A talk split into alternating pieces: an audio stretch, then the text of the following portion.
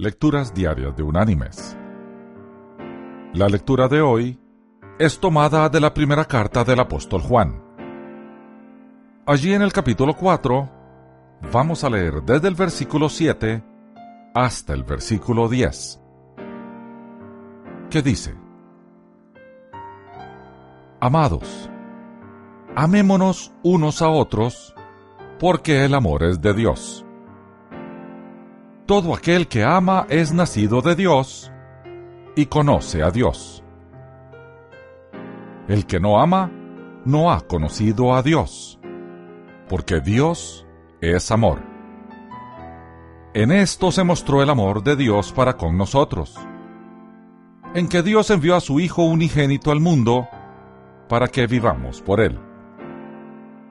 En esto consiste el amor no en que nosotros hayamos amado a Dios, sino en que Él nos amó a nosotros y envió a su Hijo en propiciación por nuestros pecados. Y la reflexión de este día se llama El amor de Dios.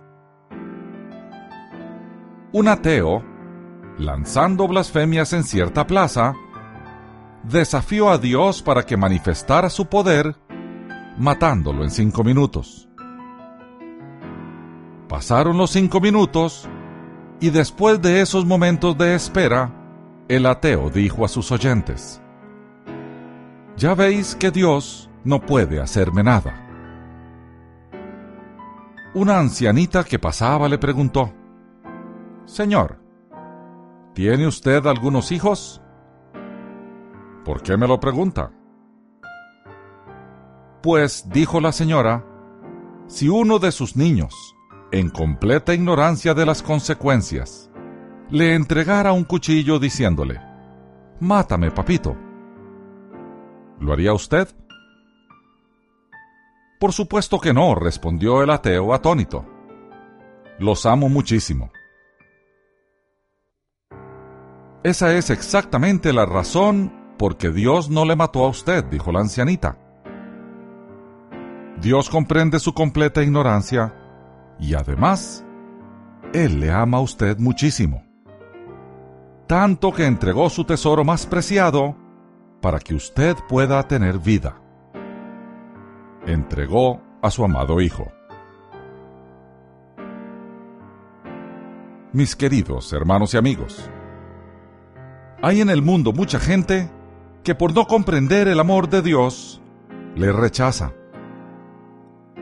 es probable que a estas personas nadie les haya explicado, con base en las escrituras, la clase de Dios que tenemos. Malas experiencias religiosas, religiones malentendidas o clérigos abusivos han alejado más gente de Dios que las mismas dudas del escéptico. La mejor forma de explicar el amor de Dios a gente maltratada o ignorada es a través de nuestro testimonio de vida y nuestro servicio a ellos. De esa forma predicaremos con la acción. Las palabras vendrán luego. Que Dios te bendiga.